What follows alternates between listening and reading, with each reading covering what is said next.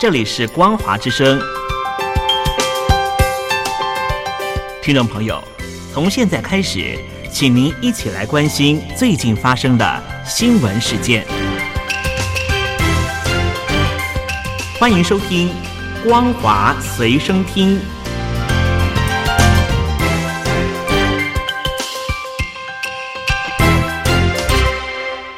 大陆听众朋友您好，欢迎您收听这节《光华随身听》，我是东山林，来关心香港的局势。以香港人的报纸自居的香港《苹果日报》在二十三号宣布，报纸从当日的午夜起停止运作。二十四号出版最后一份的实体报纸，网站也同步停止更新，意味着这份创刊于香港主权移交之后给中国的民主派报纸，将在六月二十五号。正式的走入历史。香港的《苹果日报》是在去年的港区国安法实施之后就遭到了打压，创办人黎智英和多名高层被捕，最近又遭到香港方面冻结了三家相关公司的资产，总部也遭到港警搜索，好几名一传媒和苹果的高层以危害国安为由遭到逮捕。笔名李平的社论主笔杨清奇也在二十三号被捕，成为提前停刊的导火线。香港的《苹果日报》感谢读者、订户、广告商和香港民众二十六年来的支持，宣布在此别过，香港人珍重。曾经担任过香港苹果的资深媒体人李慧玲指出，少了香港苹果的香港，形同告别新闻自由。有员工强调，失业不比失节可怕。香港的《苹果日报》创刊于一九九五年六月二十号，透过第一篇的社论，誓言要办一份属于香港人的报纸。二十六年来，见证了二零零三年五十万名香港人走上街头抗议基本法二十三条立法，二零一四年雨伞运动和二零一九年的反送中运动的历史。创办人黎智英曾经说：“香港苹果犯过很多错误，在很多地方让读者失望，但是回顾过去四分之一世纪，他们觉得自己是问心无愧的。”香港特区政府利用港版的国安法打压香港言论自由，又添一例了。这一次指向的是有一名男子在公寓里面呢，晒衣架挂上了“光复香港时代革命”的旗帜。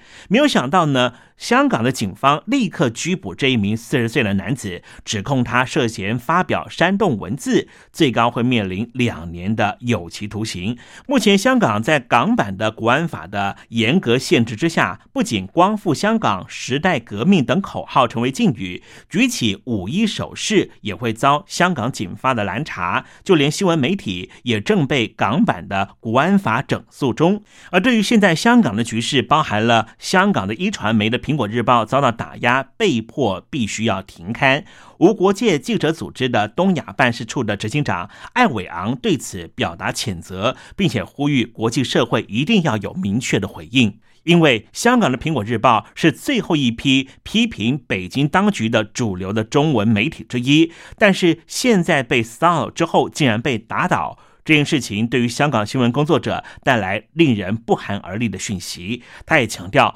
如果国际社会不以最坚定的决心回应，就是在告诉习近平，他可以继续犯下抹杀香港的新闻自由的罪行，而不会受到任何的惩罚。而对于香港《苹果日报》熄灯，美国的两党议员都齐声谴责北京是扼杀新闻言论自由。参议院的外交委员会的主席梅兰德兹表示，在北京当局试图要消除香港基本权利之际，美国更要坚决的捍卫勇敢揭露真相的人。梅兰德兹表示，自由澎湃的媒体永远不会是人民的敌人，而是民主的基础，制衡政府滥权的重要根据，对于社会的成长更是有非常大的帮助。而对于香港苹果被迫关门的事情，欧盟的对外事务部对此也表示，这表明北京当局是如何强行的实施国安法来扼杀新闻和言论自由。不过北京当局则回应，要求欧盟不要干预中国内政。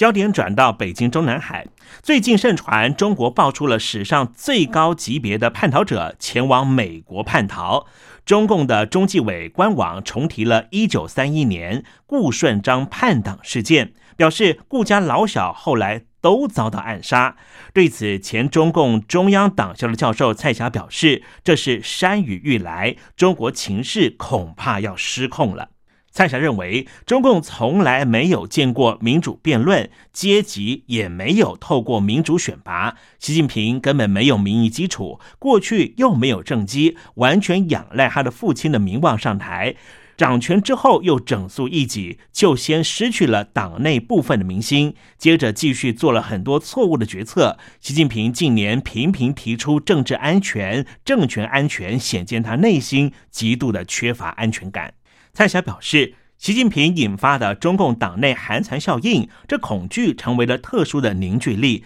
使得所有人都不敢提出反对意见。大家表面上看起来似乎很一致，但是这种恐惧形成的凝聚力，在党内是非常脆弱的，经不起外部的推动。如果外力一旦出现较大的压力，就会有兵败如山倒、雪崩一般的效应出现。中共党员的恐惧感由上传到下，进入社会底层，如果爆炸，形势就可能失控。他认为，中国的经济仰赖出口、消费、投资。目前，中国已经没有那么多钱投资国营企业，民间企业也逃跑了，外资又出现了出走的情况。失业率和疫情以及高额的关税，中国今年下半年和明年的经济状况可能会更为糟糕，不可预测性比过去任何一段时间都还要来得大。那交警来关心的是新冠状病毒的疫情，似乎在中国大陆的部分地区又开始蔓延了。在华南地区的广东省，最近出现了好几起的新冠状病毒肺炎的本土案例。省会方面的广州市的疫情在五月下旬爆发，随后扩散到珠江三角洲的佛山、珠海和深圳等地方。其中，东莞二十号到二十一号又新增加了一起确诊病例。东莞的新冠状病毒肺炎的指挥部发布了最新通告，要求全市暂停一百人以上的大型会议和群聚活动。餐饮店方面，则是按核定人数的百分之七十五实施限制流量，每桌不能够超过十个人用餐。新型冠状病毒方面的 Delta 变种病毒传播速度非常的快速，即便是欧洲加强了疫苗接种，但是仍旧非常担心产生新一波的疫情高峰，尤其又以英国最为严重。对此，德国总理梅克直言，英国旅客入境到欧盟任何一个国家都应该先进行隔离。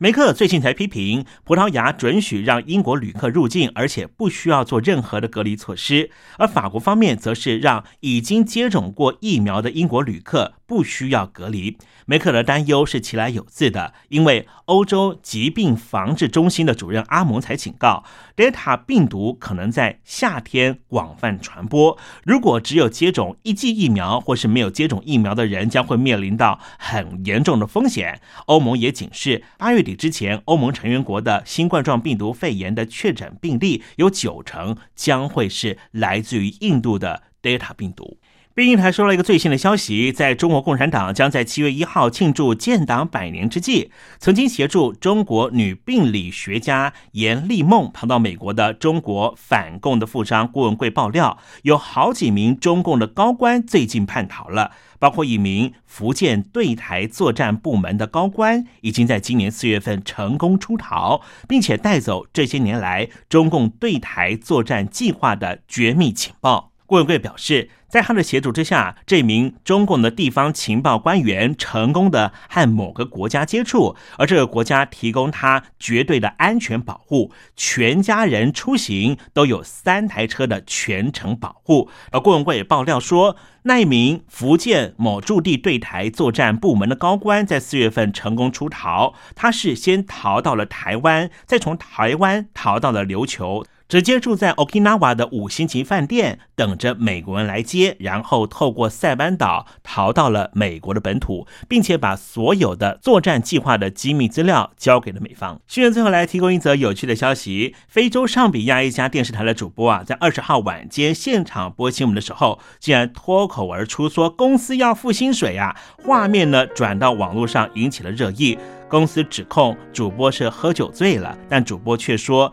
真的没付我薪水。以上新闻由东山林编辑播报，感谢您的收听。